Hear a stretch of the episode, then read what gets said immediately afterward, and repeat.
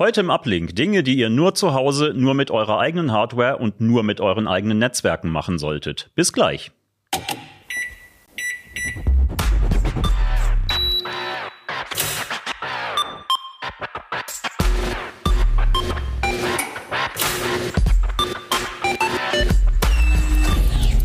CT Uplink. Moin und hallo zum Uplink am 18. November 2023. Heute geht es um Hacking-Gadgets, aber nicht um irgendwelche Hacking-Gadgets, denn wir stellen ja immer mal wieder das ein oder andere vor in CT, sondern um solche, die man sich selber bauen kann mit Raspis. Dafür habe ich mir zwei ausgewiesene Experten für Hacking und Hard- und Software eingeladen. Zum einen ist das Ronald Eikenberg, der sich seit Jahren mit solchen Gadgets befasst. Hallo Ronald. Hi und Niklas Dirking, der, äh, hallo Niklas, der sich äh, auch äh, relativ viel mit, äh, ja, mit Raspi-Basteleien und äh, auch mit Linux generell befasst. Mhm, genau. Ihr habt in der CT 27 2023 ähm, ja eine Artikelreihe geschrieben über das, was man mit verschiedenen Typen von Raspis alles basteln kann, um ja ausschließlich eigene Netzwerke und äh, Hardware, die einem selber gehört, ja, anzugreifen, die, ähm, die Sicherheit seiner eigenen Systeme zu überprüfen, im mhm. Prinzip vor, vor Angreifern. Ähm, das geht los mit diesem Teil, was ich einfach mal als ein digitales Flugblatt bezeichnen würde. Was, was könnt ihr mir dazu sagen? Das ist ja das kleinste Projekt, ne? Das ist nur Raspberry Pico W. Wir haben versucht, so die ganze Bandbreite an Raspberries abzudecken, die es so gibt, von klein bis groß. Und ähm, das ist der kleinste, der kostet irgendwie sieben Euro und ja, wir haben da ein bisschen äh, die Grenzen des Machbaren sozusagen angetastet. Ne? Da macht ein WLAN auf. Hm, also ich fange mal mit der Hardware an. Also man sieht ja hier, das hat eine, eine Akkustromversorgung mit so Standardakkus. Für die, die es nicht sehen, sondern hören gerade, ja. es handelt sich im Prinzip um einen äh, Batteriehalter mit zwei äh, ja, äh, Lithium-Ionen-Akkus sind das, äh, auf die ein kleiner äh, Raspi Pico W, äh, nein, Pico W ist das genau, Pico w, der Pico W ja. aufgeklebt ist und äh, es hat so halbe Zigarettenschachtelgröße. Genau, mhm. der hat ja einen WLAN-Chip und ähm, man kann ihn sehr gut programmieren. In dem Fall haben wir jetzt MicroPython benutzt und eine Bibliothek, die heißt äh, Few oder Foo. Ich denke Few. ja. ja. Ähm, um einen WLAN-Hotspot aufzuspannen. Und ähm, der Zweck des Ganzen ist, ein sogenanntes Captive Portal zu betreiben. Das äh, kennt man, wenn man sich mit öffentlichen WLANs verbindet. Da poppt ja immer erst so eine Webseite auf, wo man AGBs akzeptieren muss, wo man sich eventuell einloggen muss. Und äh, das kann man damit reproduzieren, äh, um zum einen äh, zu sehen, verbindet sich mein Smartphone, mein Rechner automatisch mit einem WLAN, wenn es, wenn das WLAN den Namen eines Netzes hat, mit dem ich schon mal verbunden war.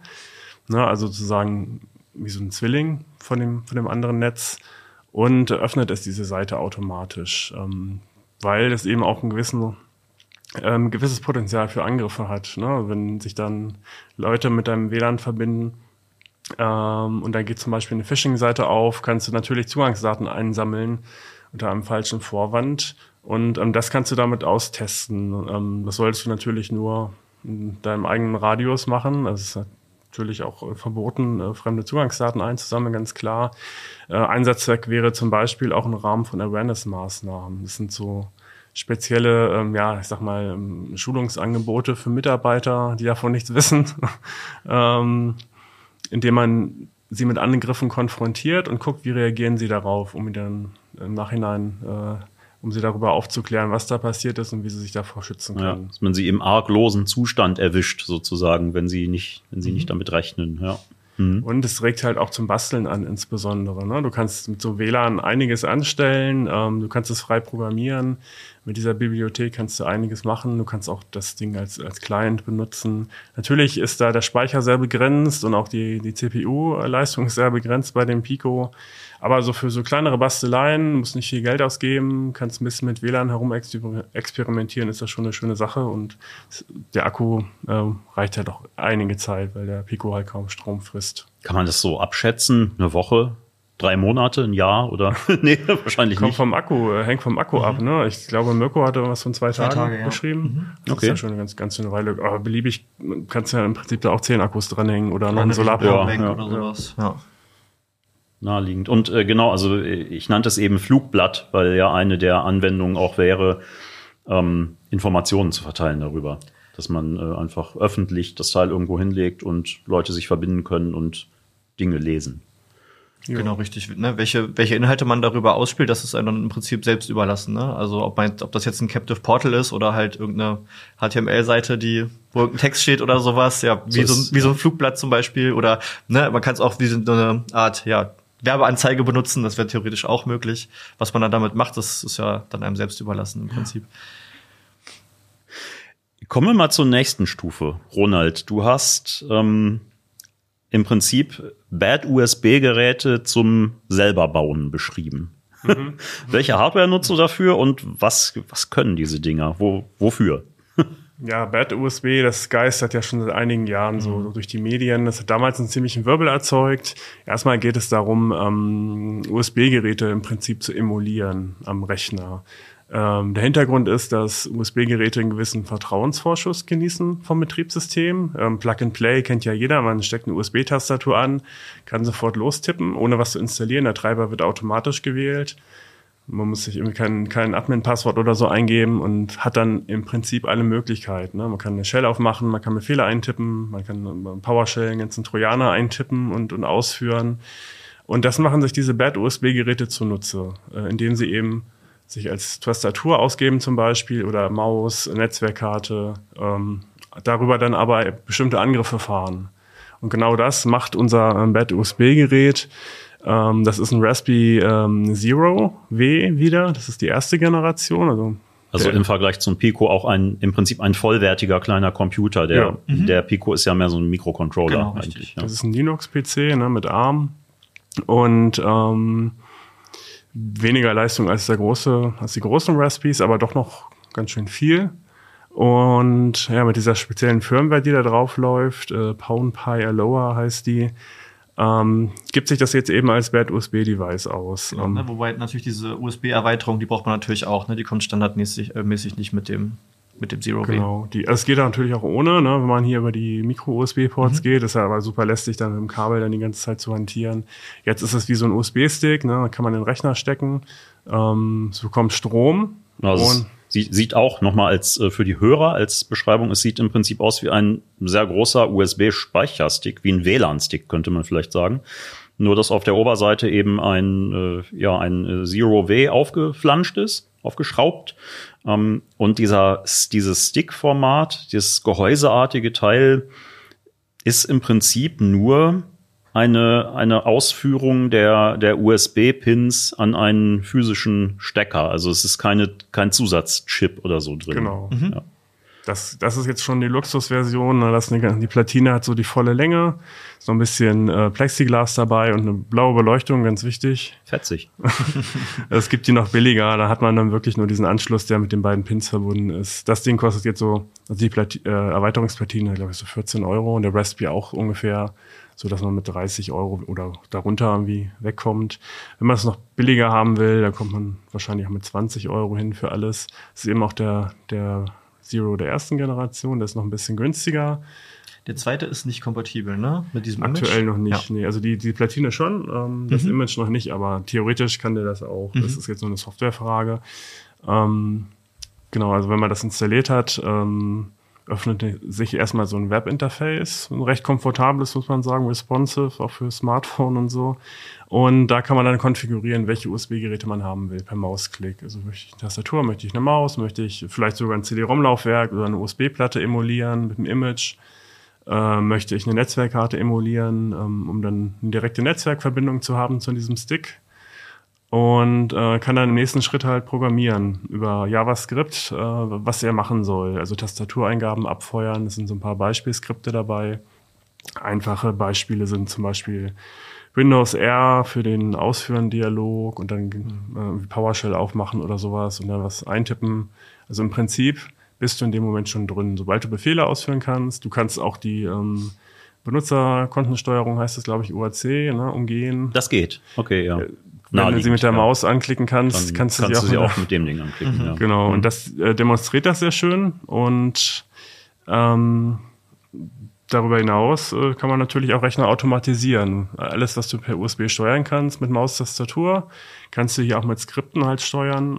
Mm, kannst du so ein paar Trigger definieren, ähm, dass es automatisch ausgeführt wird, zum Beispiel wenn der Stick eingesteckt wird und wir ja dann nicht erst irgendwie noch irgendwas starten per Hand. Ähm. Genau, also ne, mit ein bisschen Bastelei könnte ich dir zum Beispiel morgens irgendwie in meinen Rechner stecken, wenn ich auf der Arbeit ankomme, damit der mich dann im Erfassungssystem anmeldet, im Zeiterfassungssystem, während ich mir einen Kaffee holen genau, gehe oder so. Noch ne? das Mausjiggler-Skript dabei, mhm. was die Maus bewegt, damit du in Teams online bleibst, dann kannst du die Kaffeepause ein bisschen verlängern. Genau. Ja, das, das klingt ja so, das war ja vor äh, zur Corona-Zeit gefühlt irgendwie so das, das mhm. Gadget schlechthin, ne? Der Mausjiggler, der dann der einfach nichts macht, als eine Mausbewegung zu simulieren, damit du online aussiehst. Mhm. Halt, ja.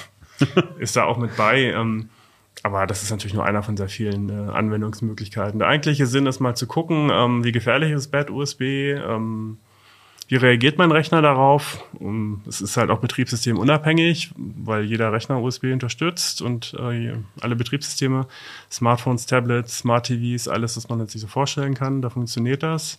Man muss halt nur die Skripte entsprechend an das Betriebssystem anpassen, weil natürlich die mm, Tastenkombinationen andere sind mhm. bei den unterschiedlichen Betriebssystemen. Aber dann kann man da echt viel mitmachen. Und äh, wenn man sich dann noch irgendwie ausgetobt hat, kann man dann noch eine SSH-Verbindung zu dem Teil aufbauen. Es ist halt ein Kali Linux drin, ein kompletter Linux-Rechner äh, im Prinzip mit SSH und allen möglichen Angriffstools und kann dann noch beliebige andere Dinge mitmachen und danach installieren. Also es ist schon Wahnsinn, was man da mit 30 Euro irgendwie schon, schon hinbekommt und es ist halt ein ziemlich cooles Lerntool. Also das ist für mich ein sehr wichtiger Aspekt bei der ganzen Geschichte. Ne? Also sich mit der Materie auseinanderzusetzen, äh, zu lernen, wie die Hacker vorgehen, um sich dann äh, schützen zu können um auch, um auch erstmal zu wissen, ähm, welche Schutzmaßnahmen sind denn wirklich effektiv, welche bringen denn was, ähm, weil du hast ja immer so einen Katalog mit Maßnahmen und Tipps und hörst aus allen Ecken Dinge, die du umsetzen kannst. Und hiermit kannst du wirklich prüfen, ne, was funktioniert, was würde jetzt so ein Angreifer an der Stelle äh, abwehren. Mhm. Und vielleicht eröffnet es dir ja sogar noch mal eine berufliche Perspektive, so als Pentester zum Beispiel. Also eine Frage ist ja, wenn ich jetzt von der anderen Seite drauf gucke und äh, mich frage, wie kann ich mich am besten gegen derartige Angriffe wehren? Wäre meine erste Idee, guck dir jeden Morgen deinen Arbeitsrechner an, ob da irgendeine komische Hardware dran steckt. Das, das die du nicht kennst. Genau, das wäre sicherlich eine Möglichkeit. Ne? Also es gibt ja sonst auch Businessgeräte, ne, wo man so USB-Anschlüsse einfach verblomben oder abschließen kann, ne, im Prinzip. Das ist natürlich eine Möglichkeit, einfach den physischen Zugriff äh, zu verwehren. Man kann natürlich auch zum Beispiel ähm, im Betriebssystem natürlich aber Regeln festlegen, wie mit Geräten umgegangen werden soll. Ne? Also in der Linux gibt es dann zum Beispiel die UDEF-Regeln, ne, wo man dann definieren kann, was soll eigentlich passieren, wenn ein Gerät der und der Art angesteckt wird damit könnte man sich dann zum Beispiel auch schützen. Ne? Aber es stimmt schon, dass erstmal prinzipiell wahrscheinlich die meisten PCs gegen diese Art von Angriffen wirklich sehr verwundbar ist, auch weil ja das perfide ist, dass dadurch, dass die halt als Geräte agieren, auch unterm Radar von Virenscannern oder sowas fliegen. Ne? Es gab doch auch vor Jahren mal einen Angriff auf die, ich glaube, die Taz-Redaktion war das, oder? Wo aber manipulierte Tastaturen benutzt wurden. Das waren, oder Zwischenstecker. Genau, oder irgendwie Zwischenstecker, sowas. Keylogger. Mhm. Ähm, die funktionieren im Prinzip ähnlich. Ähm, die geben sich auch als Tastatur aus ähm, und nehmen gleichzeitig Input von USB-Tastaturen an. Also die steckt man zwischen ja. Tastatur und Rechner und die zeichnen dann auf. Schleifen aber das eigentliche Tastatursignal durch und zeigen genau. es aber ab und schicken es irgendwo hin. Ja. Im Prinzip ist das ähnlich, ähm, ist noch ein bisschen perfider. Man muss grundsätzlich sagen, ähm, das ist jetzt natürlich hier alles gut sichtbar und erkennbar. Also das, so sieht ja jetzt irgendwie kein Speicherstick aus. Richtige Angreifer, die ähm, können dann auch Hacking-Gadgets benutzen, wie wir sie vor einem Jahr ungefähr im Heft hatten und auch davor schon diverse Male. Also richtige Spezialgeräte, die wirklich nur das können und darauf äh, getrimmt sind wie ein Rubber Ducky von, von Hack 5 ist ein sehr prominentes Beispiel. Die sehen halt auch einfach aus wie ein USB-Speicherstick. Das ist das mhm. Originalgehäuse eines äh, 0815-Sticks.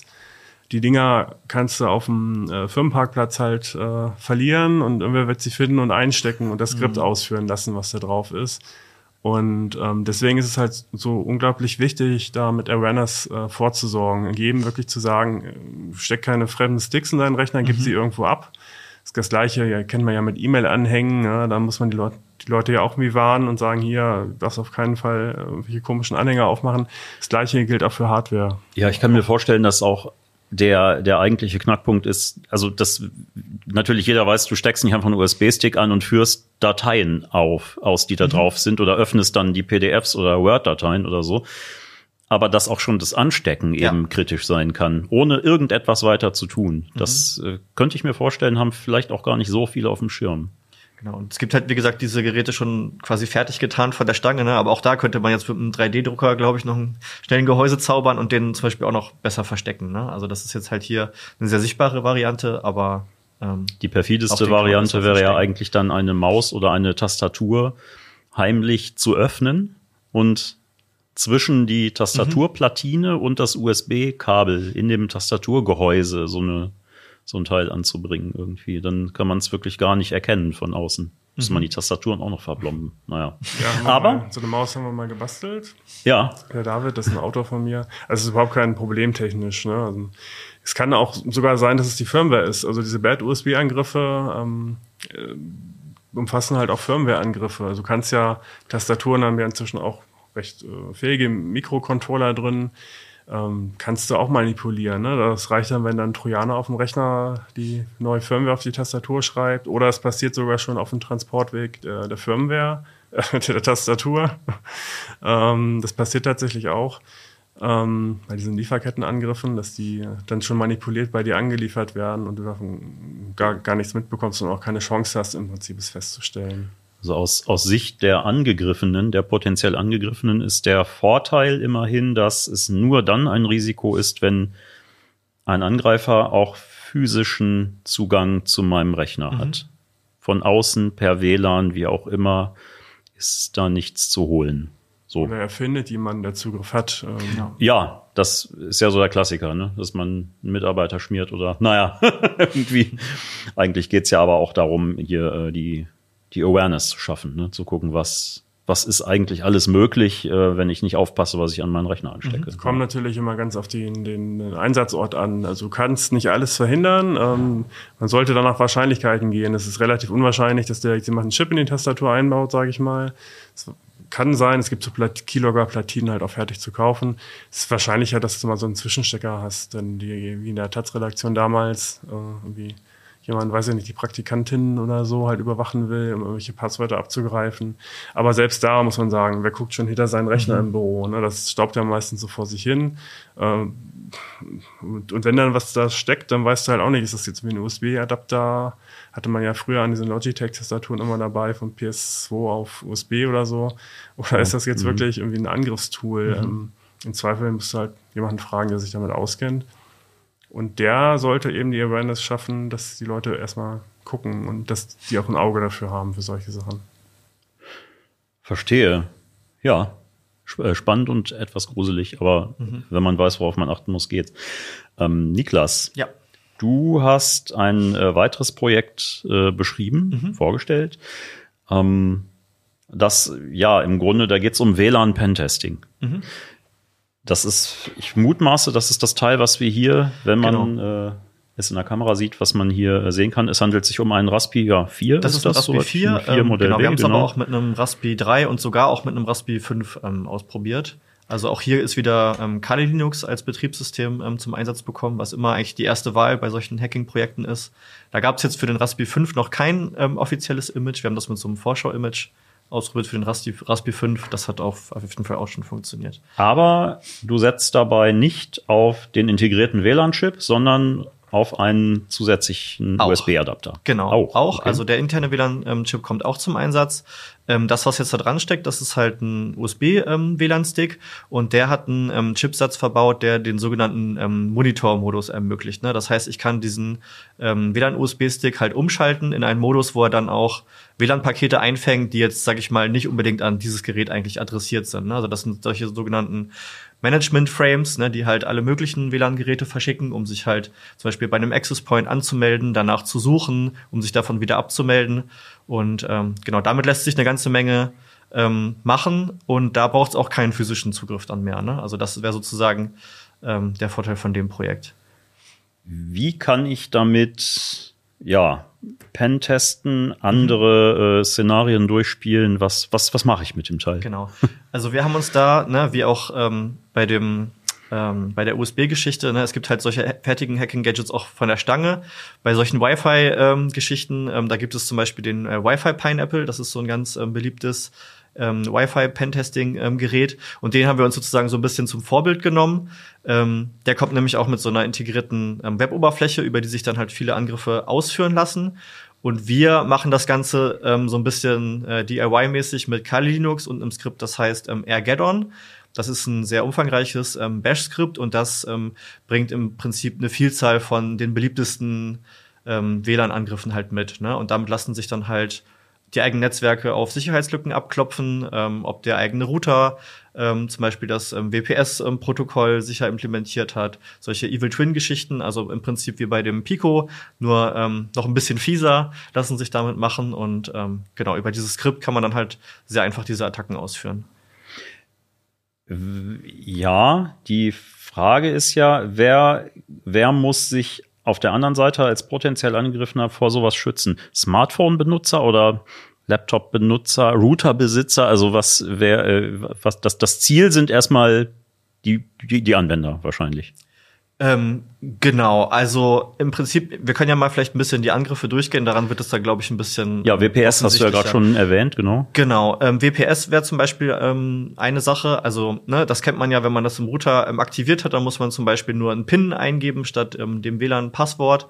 Und ähm, oder dass du sogar auf dem Router und äh, auf dem äh, zu verbindenden Gerät innerhalb von so und so viel Sekunden mhm. gleichzeitig eine bestimmte Taste drückst und dann verbinden genau, sich von selbst. Richtig. Und ähm, viele Routerhersteller, also inzwischen ist das nicht mehr so ein großes Problem, aber vor einer Weile war es noch ein größeres Problem, dass viele Routerhersteller halt diese Funktion unsicher implementiert haben, dass sie halt ähm, zum Beispiel schwache Zufallszahlen genommen haben ne, oder ähm, diesen ähm, das Passwort sozusagen aus der MAC-Adresse ähm, errechnet haben, die ja aber öffentlich ist. Und ähm, mit halt zum Beispiel dem ähm, Open Source Tool Reaver in dem Fall heißt das, kann man die sogenannte ähm, Pixie Dust Attacke darauf verüben. Und ähm, da muss man halt im Prinzip wirklich nur, also das ist wirklich sehr simpel mit dem Skript. Ne? Da wähle ich halt das Ziel WLAN aus ähm, und sag dann, okay, leg mal los, probier mal diese Attacken halt durch und ähm, hab dann halt relativ schnell das WLAN-Passwort einfach erbeutet. Ne? Also da kann man dann wirklich gucken, ist die Firmware von meinem Router ähm, dafür anfällig? Ähm, kann ich das vielleicht, kann ich ein Update machen? Also ich habe damit zum Beispiel rausgefunden, dass ein Router, den wir vor nicht allzu langer Zeit noch äh, bei uns im Haushalt auch im Einsatz hatten, ähm, genau für diese Attacke halt noch ähm, anfällig ist. Ja.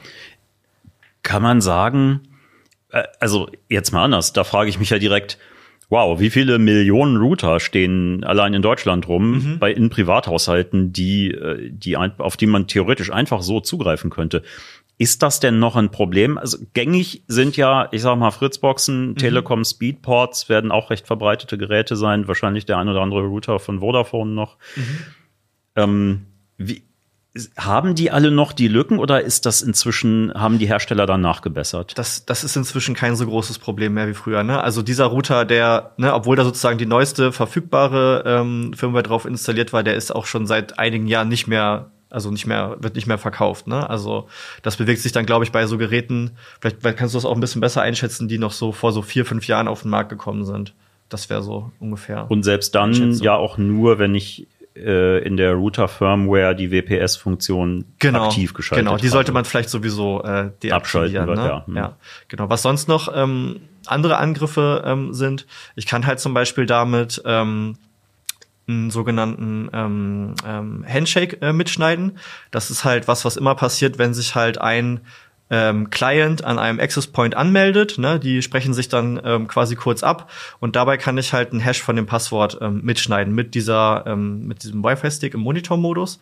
Und ähm, wenn ich erstmal diese Handshake-Datei habe, kann ich dann zum Beispiel ähm, so eine Wörterbuchattacke halt darauf ähm, ausführen. Ne? Also das heißt, es gibt natürlich auch so die Möglichkeit, das mit roher Rechenpower, mit einer Brute Force Attacke einfach alle möglichen Kombinationen durchzuprobieren. Dafür hat aber weder der Raspberry noch die meisten Workstations genug Power. Ähm, genau, aber wenn ich zum Beispiel einfach eine, eine Wörterbuchdatei mit allen deutschen Wörtern durchprobiere, dann ist es gar nicht so unwahrscheinlich, ne, dass ich vielleicht auch das Passwort dadurch ähm, rausfinden kann. Und da zum Beispiel wäre auch eine, ähm, gegen diese Attacke kann man sich einfach gut schützen, indem man ähm, WPS ähm, 3 benutzt, ne, weil da sind diese Management-Frames verschlüsselt. und ich kann sie auch mit so einer ähm, speziellen WLAN-Antenne nicht auffangen. Was eigentlich auch der Grund ist, warum jedes Gerät inzwischen WPA 3 nutzen sollte und nicht, WPA? Äh, WPA, WPA, ja. WPA Mhm, genau. genau, ja. Ähm, ja, okay. Ähm, können, gibt's noch nennenswert Geräte, die kein WPA 3 können? Ich hatte mal so den Eindruck, vor einiger Zeit haben Routerhersteller relativ breitflächig angefangen, einfach ein WPA 3 Update rauszubringen, aber Ja, das aber das, ja nicht alle Endgeräte im Zweifel, genau, ne? das Ding sind dann eher die Clients, ne? Also das, ähm, wenn selbst wenn man Router WP3, ähm, WPA 3 beherrscht, Okay, ja. dass halt viele, ne, also ältere Notebooks oder sowas das noch nicht ähm, beherrschen oder Smartphones. Also ich würde sagen, der Großteil der Geräte kann es noch nicht, oder? Also Würde ich auch sagen. Aber Mhm. man kann im Zweifel auch bei WPA 2, es nennt sich, glaube ich, Protected Management Frames aktivieren, in der Fritzbox zum Beispiel. Dann hat man schon diese Verschlüsselung Mhm. für diese ähm, ähm, Handshakes, für die Management-Pakete am Anfang und kann diese Angriffe halt auch schon vereiteln. Ähm, aber weil wir eben nicht genau wissen, ne, kommt das wirklich zum Einsatz, kannst du mit, damit jetzt erstmal testen, äh, bin ich dafür anfällig. Und das ist eben genau der Sinn und Zweck. Aber die, äh, das Problem besteht ja auch nur dann, wenn ich ein, ich sag mal, nach gängigen Maßstäben ein viel zu einfaches Passwort verwende. Das ist ja der Grund, warum ich eigentlich sage, ich möchte ein möglichst langes Passwort. Und selbst um mich gegen so banale äh, Wörterbuchangriffe abzusichern, es gibt ja auch diesen Tipp zu sagen, dass ich so fünf, sechs, sieben Wörter nehme, eigentlich Wörterbuchwörter, ganz normale, und die aber aneinanderreihe und äh, sage äh, Rechner, Stativ, Stuhl, Garten und ne, also da irgendwie eine Wahl aus fünf Mhm. bis zehn und dann äh, wird es exponentiell schwieriger, das mit Genau. Wörterbuchangriffen Ja, rauszufinden. Die, genau, das, also ne, diese ähm, einen Handshake auffangen und dann so eine Wörterbuchattacke ausführen, das ist auch, würde ich sagen, einer der weniger erfolgversprechenden Angriffe, die sich damit bewerkstelligen lassen. Ähm, genau, was auch eine fiese Sache ist, um dieses Auffangen der Handshakes halt zu beschleunigen, ist halt, dass man mit dieser ähm, mit diesem WLAN-Stick halt auch ähm, Clients aus den WLAN, also aus den Netzen rauskegeln kann. Ne? Ich kann solche die Authentication-Pakete schicken. Das heißt, wenn ich jetzt nicht ewig warten will, dass sich jemand verbindet, ne, dann kann ich auch sagen, okay, ich störe jetzt dieses Netz aktiv ne, und zwinge dadurch halt die Clients sich ähm, neu zu verbinden. Genau. Es wird aber im Zweifelsfall merkt man dann aber, dass das Gerät eine Zeit lang kein WLAN mehr hat.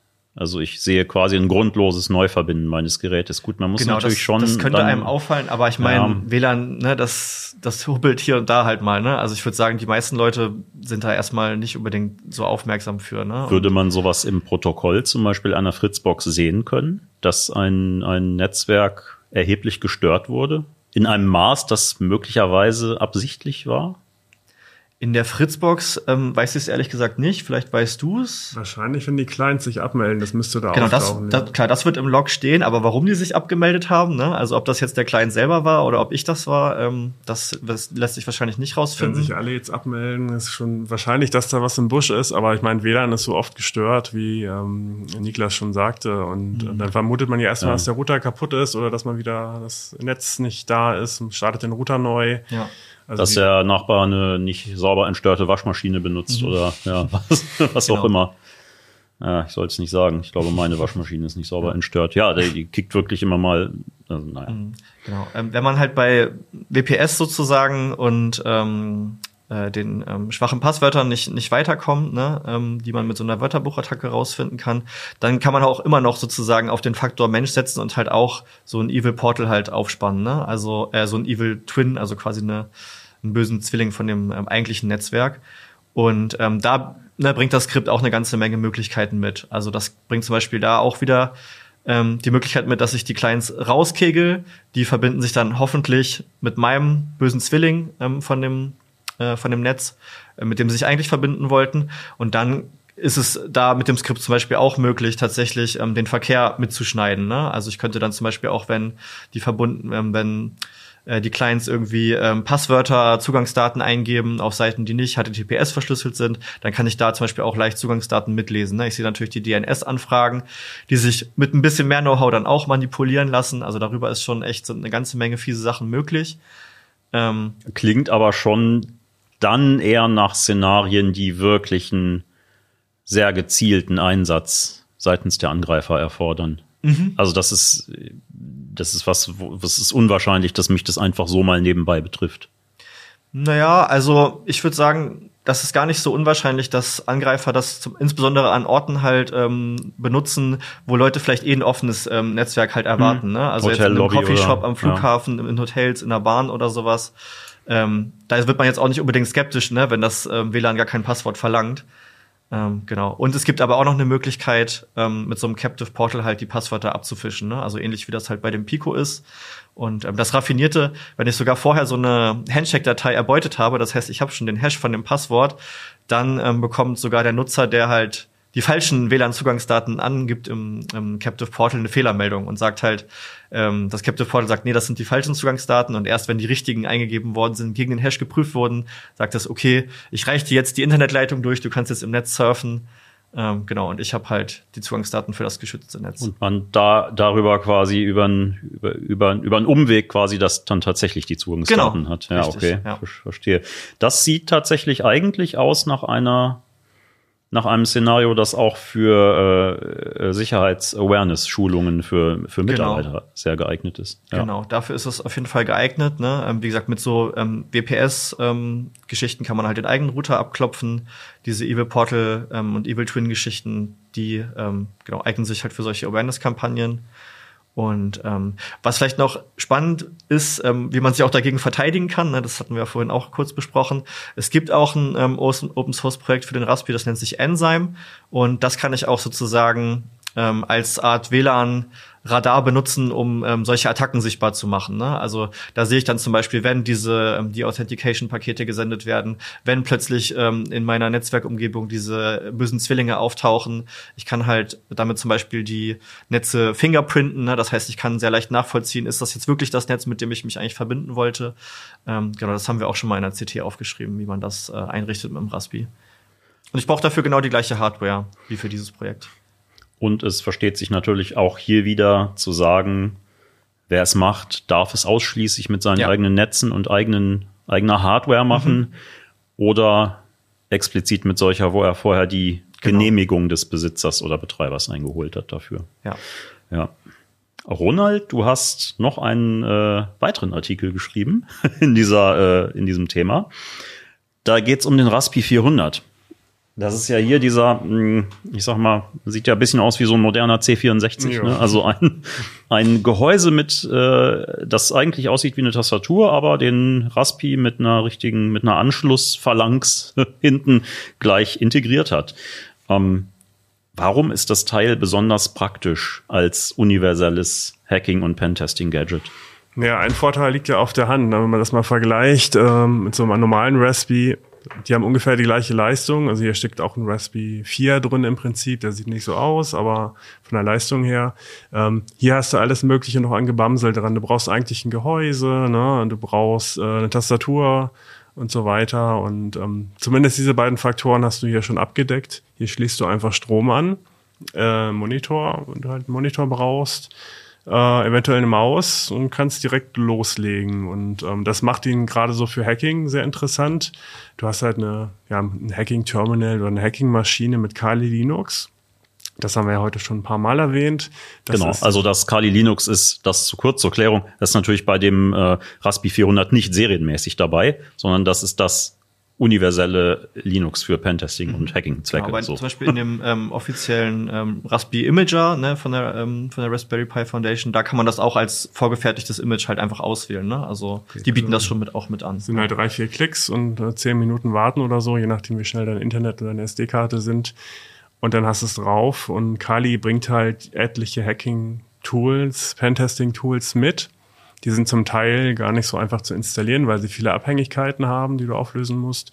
Ähm, das ist ja alles dann schon drauf und kannst halt auch beliebige Tools nachrüsten. Und ja, das ist so eine nette Übungsplattform im Prinzip zum Loslegen. Wenn man sich mit dem Thema auseinandersetzen möchte, ähm, das jetzt nicht mehr auf seinem Hauptrechner installieren möchte, da kann man es im Prinzip in einer VM installieren. Ähm, hier hat man es wirklich physisch auf einer eigenen Hardware mit einer eigenen Tastatur. Ähm, und ähm, es ist auch relativ preiswert. Ne? Also es, es kostet selbst im Bundle mit äh, Netzteil, ähm, Maus, Netz, äh, Monitorkabel und Speicherkarte sind es, glaube ich, irgendwie 110 Euro oder so. Also es ist halt alles bezahlbar für so ein Starter-Set. Nur das Ding ist, ist noch ein bisschen günstiger, ich glaube so 90. Und ja, dann hast du erstmal eine abgeschlossene Umgebung, um, um loszuhacken oder loszupentesten und äh, diverse Tools zur, zur Auswahl. Und ähm, eins haben wir uns da rausgepickt, das heißt äh, Legion oder Legion. Ähm, das vereint sehr viele Hacking-Tools miteinander. Die sind zum Teil recht äh, knifflig zu bedienen, weil es hauptsächlich äh, Shell-Programme äh, sind. Da musst du dich ein bisschen in die Syntax reinfuchsen und so, das geht alles. Ähm, aber um überhaupt erstmal loszulegen, ist das vorgestellte Tool sehr nützlich, weil es viele Angriffe, Tests unter einer Oberfläche vereint. Also scannt erstmal dein Netzwerk mit, mit Nmap und ähm, dann siehst du ja, wer in deinem Netz unterwegs ist, mit so einem IP-Scan. Und es ähm, verrät dir auch schon, welche Dienste da laufen auf den Geräten. Und im nächsten Schritt kannst du dann auch passende Pentesting-Tools auswählen, um dann zum Beispiel einen Webserver abzuklopfen und WordPress abzuklopfen auf Sicherheitslücken. Ähm, und ähm, ja, das kannst du natürlich nur bei dir zu Hause machen mit Geräten, die dir gehören. Und deswegen haben wir auch das Problem gelöst und einen Raspberry, einen älteren Raspberry als Angriffs-Raspberry eingespannt. Okay, Punkt, als, als, Opfer sozusagen. genau. Ja. Das ist der Opfer-Raspberry, da läuft auch ein spezielles Image drauf, das heißt Raspone das ist komplett veraltet, aber das soll halt auch so sein, weil es ähm, Sicherheitslücken enthalten soll. Also läuft ein altes Linux, da laufen ganz viele Webserver äh, mit alten Versionen, mit Sicherheitslücken und ähm, der macht auch ein WLAN für dich auf. Und äh, wenn du das dann beides hast, irgendeinen alten Raspberry, also da reicht der Zweier oder der Dreier, ich glaube die neueren gehen gar nicht, ähm, hast du ein eigenes abgeschottetes Netz verbindest also diesen Angriffs-Raspberry mit dem Opfer-Raspberry-Netz und kannst dich dann da völlig austoben, Sachen, äh, Angriffe ausprobieren, äh, auch möglicherweise Schutzmaßnahmen ausprobieren. Und hast du eine geschlossene Lernplattform. Du kommst da nicht raus, du, hast, du kommst nicht in dein eigenes Heimnetz, noch nicht ins Internet. Du kannst dich da wirklich gefahrlos irgendwie ausprobieren, um zu gucken, ist das was für mich, wie funktioniert das alles und ja, um dann auch zu sehen, dass das alles eben kein Hexenwerk ist, ne? Und äh, im Zweifelsfall auch äh, Hinweise zu kriegen, wie man das eigene äh, produktiv genutzte Netzwerk äh, sicherer machen kann.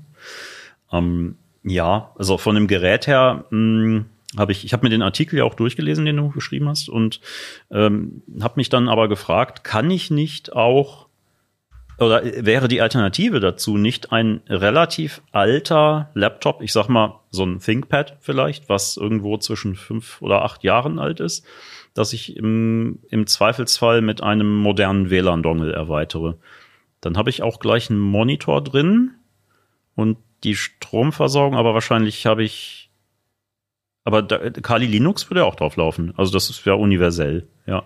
Könntest du im Prinzip auch machen. Aber es wäre wahrscheinlich einen ganzen Tacken teurer als so ein, als dieser Raspi 400, ja. Naja. Ist halt irgendwie ein nettes äh, Geschenk, um loszulegen, um die ersten Schritte zu machen mit, mit Kali.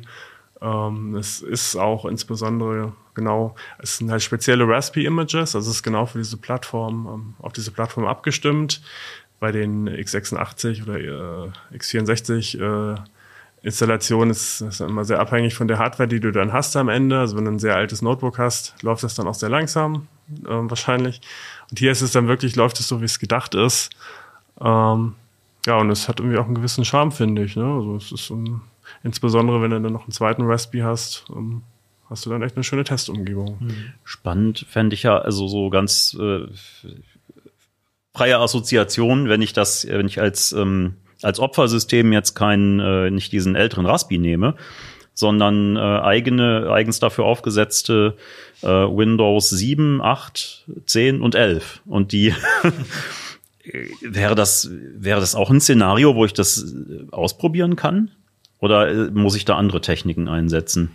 Also wahrscheinlich willst du eher so einen Webserver erstmal haben mit Web-Applikationen wie WordPress, ähm, mhm. weil die ja auch am häufigsten attackiert werden, wenn sie übers Internet erreichbar sind. Das sind ja Webserver in der Regel. Ähm, kannst auch probieren, dein Windows anzugreifen. Da ist ja so ein Metasploit und so drauf. Da kannst du eigene Exploits mit zusammenbauen. Und jetzt gibt es auch eine ganze Reihe an äh, VMs, ne, die man sich runterladen kann, die man auch als Ziele benutzen kann zum Beispiel. Das wäre auch eine Möglichkeit. Verstehe natürlich eignet es sich auch für echte Tests. Auf, also wenn du dann echtes WordPress damit checken möchtest, das geht auch. Mhm. Mit WP-Scan, das da drauf ist. Ist nur, sage ich mal, so auf, wenn du es nicht selber hostest, auf deinem eigenen Server ein bisschen problematisch, weil du damit natürlich ja, greifst einen fremden Rechner dann eigentlich genau, schon wieder an. Du kannst ne? dann ja. auch den Betrieb der, der anderen Kunden halt stören. Also ja, das, das sollte man lassen. Ja. Im besten Fall hast du einen eigenen Server, wo du keinen stören kannst und ähm, ja, wo du nicht Gefahr läufst, irgendwelche anderen Leute zu beeinflussen, die das gar nicht möchten. Habt ihr noch was zum Thema, was ihr auf jeden Fall loswerden wollt, was ihr unseren Zuschauern, Hörern als Tipp, wenn man interessiert ist am Thema, äh, sagen möchtet?